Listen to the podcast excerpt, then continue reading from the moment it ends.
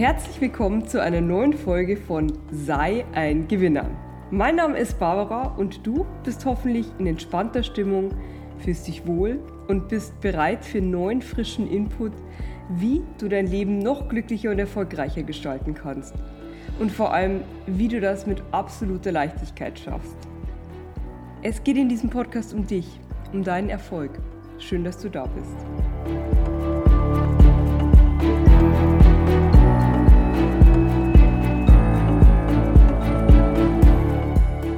Meine Lieben, ja, heute geht es um ein Thema, das ich immer wieder in meinem Umfeld beobachte und das für Betroffene eine richtige Herausforderung sein kann. Es geht um Perfektionismus.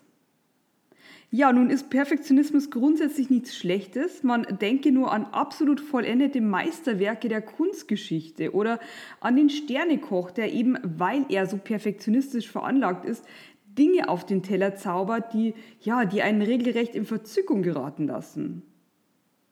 Wer Erfolg haben möchte, der muss auch danach streben, eine Bestleistung abzuliefern, keine Frage. Der muss in der Lage sein, sich voll und ganz auf eine Sache zu konzentrieren und ja, aus dieser das Bestmögliche herauszuholen. Ähm, privat habe ich zwei Sternekirche in meinem Bekanntenkreis und von denen weiß ich, dass Perfektionismus in der Zubereitung der ganz entscheidende Faktor ist, um Weltklasse bei der Speise an sich zu werden, um ein erfolgreicher Gourmetkoch zu sein.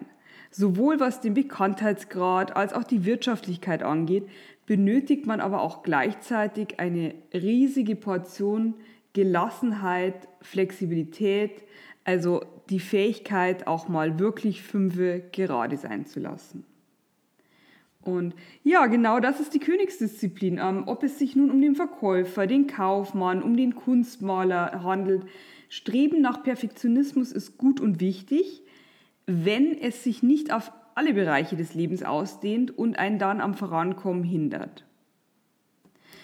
Perfektionismus. Wir alle wollen Dinge möglichst gut machen. Wie aber definiert sich nun Perfektionismus? Zum Beispiel durch innere Glaubenssätze, die Perfektionisten haben, wie wenn ich etwas falsch mache, dann hasse ich mich dafür. Es ist erst fertig, wenn es perfekt ist. Oder auch Anerkennung verdiene ich nur, wenn ich etwas richtig gut mache. Ja, und das sind Glaubenssätze, die ganz schön blockierend sein können, die auch extrem negativ sind und was ist der Grund dafür, dass manche Menschen eben diesen Hang zum Perfektionismus haben und, ähm, ja, und darunter leiden? Die Wurzel dafür ist in der Kindheit zu verorten. Irgendwann in unserem Leben machen wir alle die Erfahrung, dass wir dann am meisten Anerkennung und Liebe bekommen. Und gerade als Kinder sind wir besonders abhängig davon, wenn wir die Erwartungen anderer Menschen erfüllen. Du bekommst zum Beispiel in der Schule eine Aufgabe und nur dann Lob, wenn alles perfekt ist. Äh, in der Schule werden auch Fehler gnadenlos, gut fürs Auge äh, sichtbar, mit Rot markiert. Ähm, ja, oder das unordentliche Zimmer. Da kann eine Mama ganz schnell ein böses Gesicht machen, wenn man nicht perfekt aufgeräumt hat. Das sind an sich alles Kleinigkeiten. Wir kennen das alle. auch ich habe das durchgemacht. Auch ich hatte immer ein unordentliches Zimmer und meine Mama hat, muss ich heute sagen, zu Recht haben da oft die Nerven verloren. Genau, wir kennen das alle. Normalerweise hat das auch keine großen negativen Auswirkungen. Es gehört einfach zum Menschsein dazu. Bei einigen Kindern ist es aber so, dass sie neben einer Erwartungshaltung zu wenig an bedingungsloser Liebe für sich wahrnehmen können und deshalb auch kein starkes Selbstwertgefühl ausbilden. Genau deshalb haben sie dann ihr ganzes Leben lang das Bedürfnis, Anerkennung durch Außen zu bekommen, weil sie sich diese Liebe, diese Anerkennung nicht selbst geben. Sie sind dann der Meinung, du musst alles perfekt machen, dann wirst du dafür gelobt und geliebt. Das ist genau das, was sie in der Kindheit gelernt haben. Und besonders tragisch dabei ist, dass Perfektionisten alles ohnehin immer überdurchschnittlich gut machen. Dennoch stellen sie das Ergebnis, die Früchte ihrer Arbeit ständig in Frage. Vielleicht wäre es doch noch ein bisschen besser gegangen und ja, so richtig freuen und entspannen können sie sich da nur sehr selten. Und das wirkt sich mit der Zeit auch auf der körperlichen Ebene aus und kann klassische Stress- und Unruhesymptome hervorrufen. Darüber hinaus kann Perfektionismus auch zu einer Art Lethargie führen. Denn wer Angst davor hat, auch nur den kleinsten Fehler zu begehen, der kommt oftmals nicht ins Handeln, sondern verharrt auf der Stelle und du weißt nicht nur aus diesem Podcast, sondern aus deiner eigenen Erfahrung, dass Erfolg immer von Entscheidungen und Handlungen kommt. Jemand, der sich aus Angst etwas nicht traut, der kommt niemals auf die Gewinnerspur des Lebens. Ja, Perfektionismus äh, kommt einer Art Zwang gleich. Und das Gegenteil davon äh, ist die freie Entscheidung, Flexibilität, freie Entscheidung, egal in welcher Situation. Und auch mal zu sagen, okay, ähm, die Budgetplanung, die ist jetzt erstmal gut so, das muss nicht auf die Spitze getrieben werden. Oder sich von einem Zwang lösen und ähm, ja, einfach dann mal aufhören zu arbeiten und das so hinnehmen. Es gibt zahlreiche Ratgeber, was man denn alles tun kann, wenn man perfektionistisch veranlagt ist.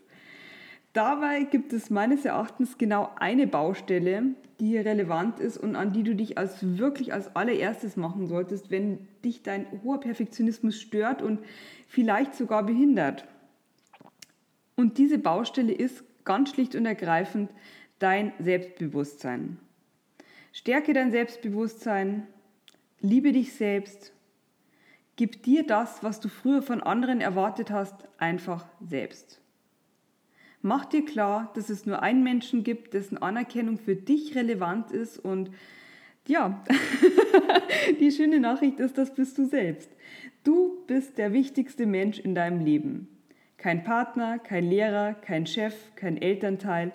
Du hast so viel Liebe in dir, dass du jeden Tag darin baden kannst und auch solltest. Was kannst du nun für dein Selbstbewusstsein tun? Nun ganz viel. Also die Basis ist äh, für mich seit vielen Jahren das tägliche Führen eines Erfolgstagebuchs.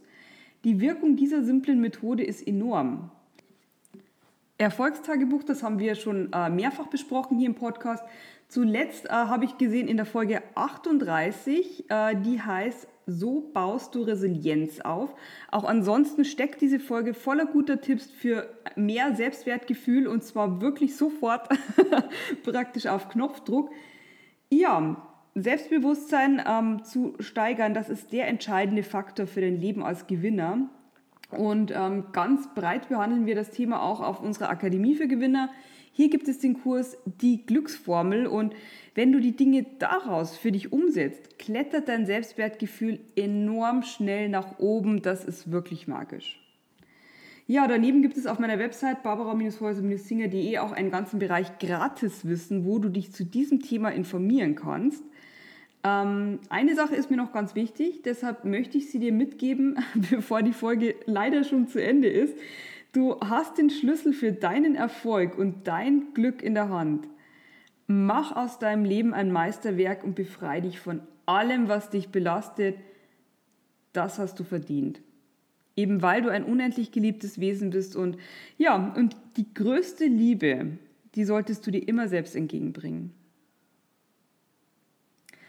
Ich bedanke mich für deine Aufmerksamkeit und ja, wenn dir die Folge gefallen hat, dann gib uns gerne eine 5-Sterne-Bewertung, abonniere diesen Podcast auch direkt und wenn du jemand in deinem Freundeskreis hast, wo du sagst, Mensch, der ist so perfekt und der könnte eigentlich ein bisschen lockerer das Ganze sehen, leite ihm diese Folge weiter. Ähm, ja, und ansonsten, wie immer, fühl dich umarmt und wir sehen uns ganz bald wieder zur nächsten Folge. Bis dann, deine Barbara.